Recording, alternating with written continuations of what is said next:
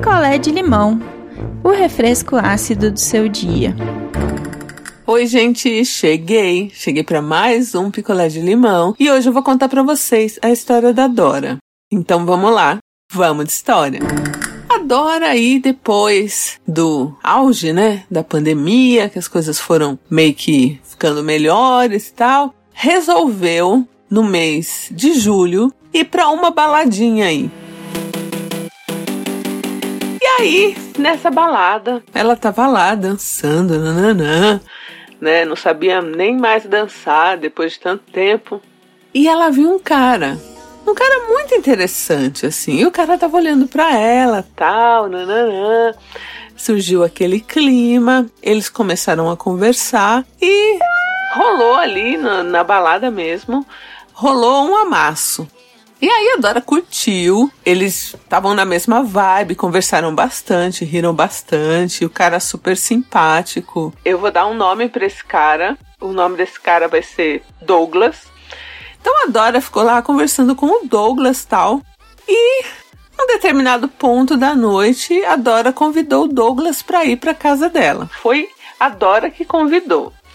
E aí o Douglas se animou, tal, né? Chamou ali um carro de aplicativo e eles foram para casa da Dora.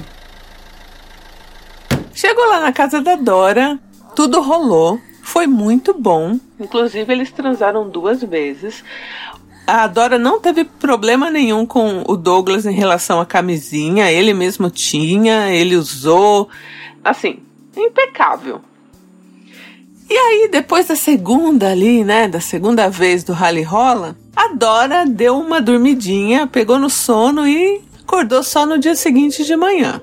Quando ela acordou, ela viu que o Douglas não estava mais lá. Aí a primeira coisa que bate é um medinho, né? Deixa eu ver aqui se minha TV tá aqui, se meu videogame tá aqui, sabe essas coisas assim? E gente, tava tudo lá, tudo lá. A Dora foi olhar banheiro, foi olhar cozinha, olhou ali a sala dela e o quarto, porque a casa também não é grande, e tava tudo perfeito, assim, não tinha nada. Pelo menos aparentemente o cara não levou nada, tava tudo certo. E quando ela. É, porque quando a primeira vez que ela acordou, ela já saiu do quarto correndo, tipo, né, pra ver as coisas, assim. Quando ela voltou pro quarto, ela viu que ali, em cima da penteadeira dela, tinha um dobradinho de dinheiro. Só que Dora não não tava com dinheiro. E ela viu ali, Dora morando sozinha, então, né? Como que apareceu aquele dinheiro ali? Ela viu que tinha seis notas de 50 reais. E aí ela falou: bom, esse dinheiro, com certeza, o Douglas tirou do bolso, colocou aqui, na hora que se vestiu, esqueceu. Falou: bom, vou tomar um banho, tomar café. E aí já, né, mando mensagem para ele falando que o dinheiro tá aqui, né? Assim, tudo muito de boa, né? Tranquilo. Daí a Dora fez ali as coisinhas dela, tal, e pegou e mandou uma mensagem para ele: "Oi, Douglas, você esqueceu um dinheiro aqui em casa. Me fala sua conta que eu vou depositar para você." E aí demorou assim umas duas horas para o Douglas responder. E aí a primeira coisa que ele falou foi: Oi, Dora, como é que você tá? Eu adorei a noite de ontem, nananã. Sendo que a Dora não tinha falado nada dessas coisas, ela falou direto do dinheiro, né? Aí ele falou assim: Olha, é, por favor, não fica chateada comigo, não me bloqueia, mas eu queria te contar uma coisa a Dora, sem entender nada, falou, que será, né? Mas não pensou em nada, assim, né? Porque a casa dela estava intacta, né? Que será que ele tinha aprontado? A única coisa que vinha na cabeça dela. Ele contou pra Dora que pagar pela transa era um lance para ele, assim. Era um fetiche dele. E que ele tinha deixado dinheiro para ela. A Dora ficou lendo aquela mensagem, ficou assim, de início ficou puta, tipo, meu, o que, que ele tá achando que eu sou? Mas ele continuou escrevendo, tipo, explicando e falando isso. Eu sei que você não é uma prostituta, eu sei que a gente não combinou nada. Eu sei de tudo isso, entendeu? Mas é uma coisa assim que para mim o, o, meu prazer maior tá nisso.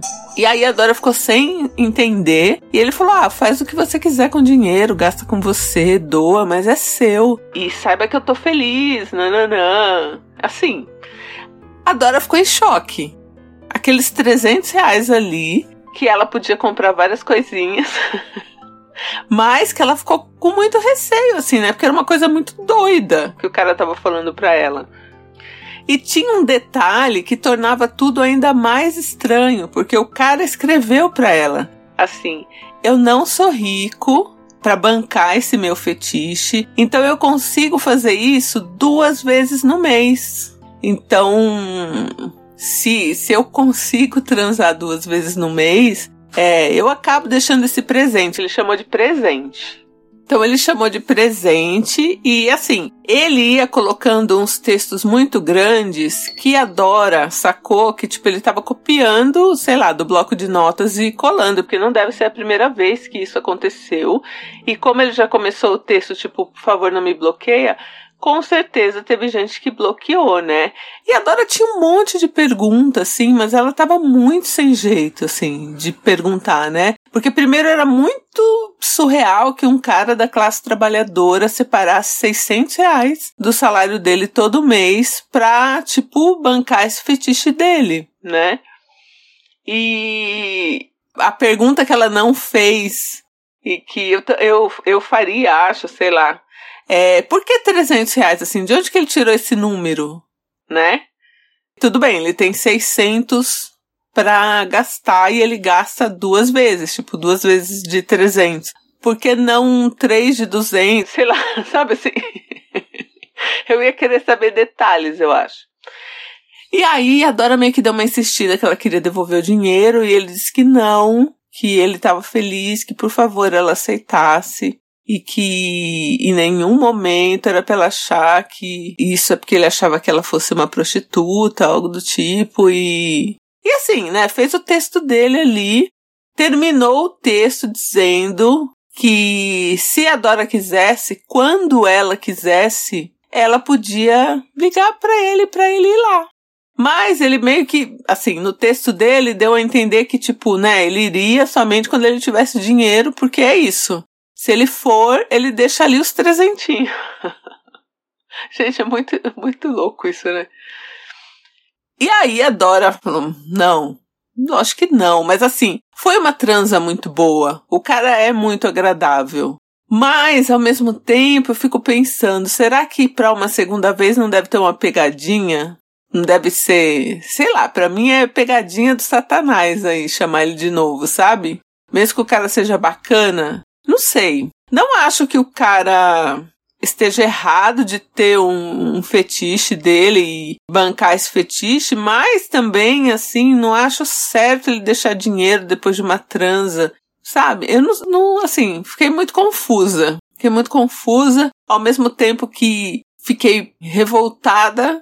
É, será que eu gastaria o dinheiro? Eu não sei nem se eu conseguiria tirar esse montinho aí, esse, essas seis notas de 50 reais ali da minha penteadeira. Eu acho que ia ficar ali um tempo, sei lá. E aí depois, sei lá, você pega 50 pra, pra ir na padaria, sabe assim?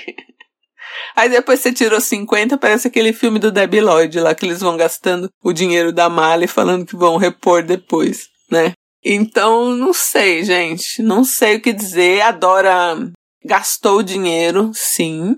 E às vezes ela pensa nele, assim, ela sabe que é um cara que ele mesmo disse, lá na balada ele disse que ele não estava procurando uma namorada, nada. Enfim, ela sabe que não é para nada sério, mesmo porque ele tem essas questões, né? Vai saber se só assim que ele consegue se relacionar, então aí se ele só tem 600, né? Ele só transa duas vezes por mês e isso num namoro, isso é complicado, né? Ou você tinha que botar em um valor menor, sei lá.